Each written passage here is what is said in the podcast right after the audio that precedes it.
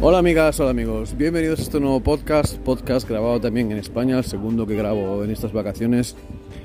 Em, hoy estoy ya en Extremadura, el pasado fue en Galicia, en la Costa de la Morte, zona de Camariñas, Ponte do Porto, y hoy estoy en Cáceres, la provincia de Cáceres, en la zona de la Vera, en el pueblo de Jaraíz. Y nada, contaros que el año pasado pues estuve aquí, no pude grabar nada con el dron y este año pues quiero llevarme alguna que otra imagen y alguna que otra puesta del sol. Y hasta ahora no he tenido suerte, llevo ya, este es el segundo día creo que estoy en el pueblo y aún no he podido hacer eh, ninguna grabación. Primero porque no hay zona no urbana cerca del pueblo, o sea hay, pero como si no hubiese, porque hay mucha gente por todos lados. Y lo segundo porque no he encontrado aún un sitio tranquilo para volar. Y nada, eh, seguramente muchos de vosotros habréis visto que hoy, bueno, ayer Osita LV, si lo conocéis de Twitter, es el, por defecto la persona que más información da de la empresa de DJI y nos presentaba ayer, pues,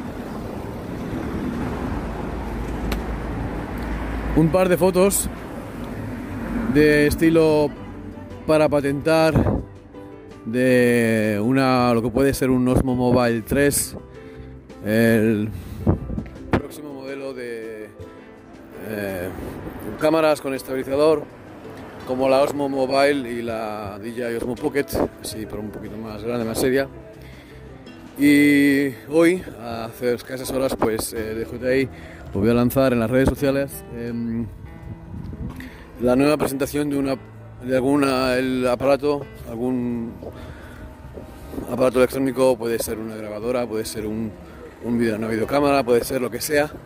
A partir del día 14 yo me imagino que va a ser, eh, no va a ser un Osmo Mobile, por el simple hecho de que pienso de que van a meterse un poco en el mundo cinematográfico para transformar el, como eh, pone Transform Your World, de alguna manera yo pienso que van a sacar una cámara eh, cinematográfica como esa que nos presentaron cuando salió la DJI Osmo Action. No pienso que vaya a ser el Osmo Mobile, pero porque acaban de sacar el, DJI Running SC que es un estabilizador para cámaras y de alguna manera no haría sentido sacar un estabilizador con cámara al mismo tiempo.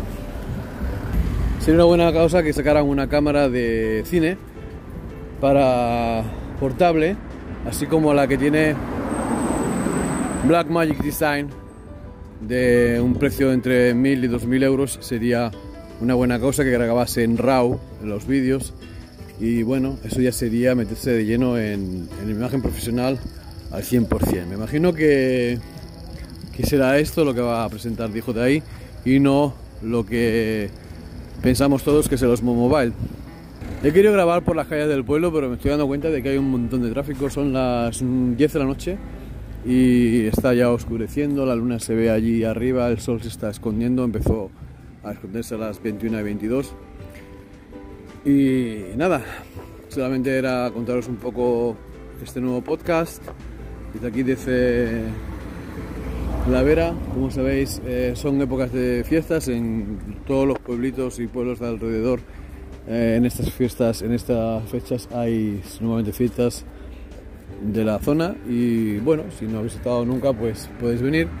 A La Vera le llaman la pequeña Galicia, aunque es un poquito mucho más seca y normalmente no llueve mucho, aunque este año tengo que decir que me ha llovido un día entero y por lo visto mañana va a llover otro día, que no es muy habitual, pero debe ser por el cambio climático. Y nada, amigas y amigos, espero que os haya gustado este pequeñísimo podcast en el que hemos hablado un poco de las novedades de DJI.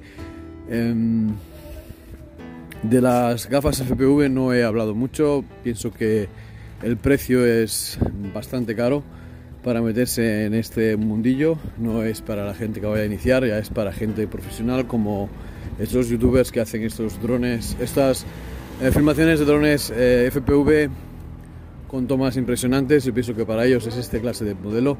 Para los de iniciación, yo pienso que lo mejor va a ser hoy en día aún el, el FPV análogo, que es un poquito más ajustado de precio. Y para aprender, me imagino que es tan bueno como el digital. Luego si vas a hacer, eh, tomas eh, cinematográficas con drones FPV, creo que es una opción lo de DJI, el FPV digital, pero el precio lo veo un poquito alejado de la gente que inicia.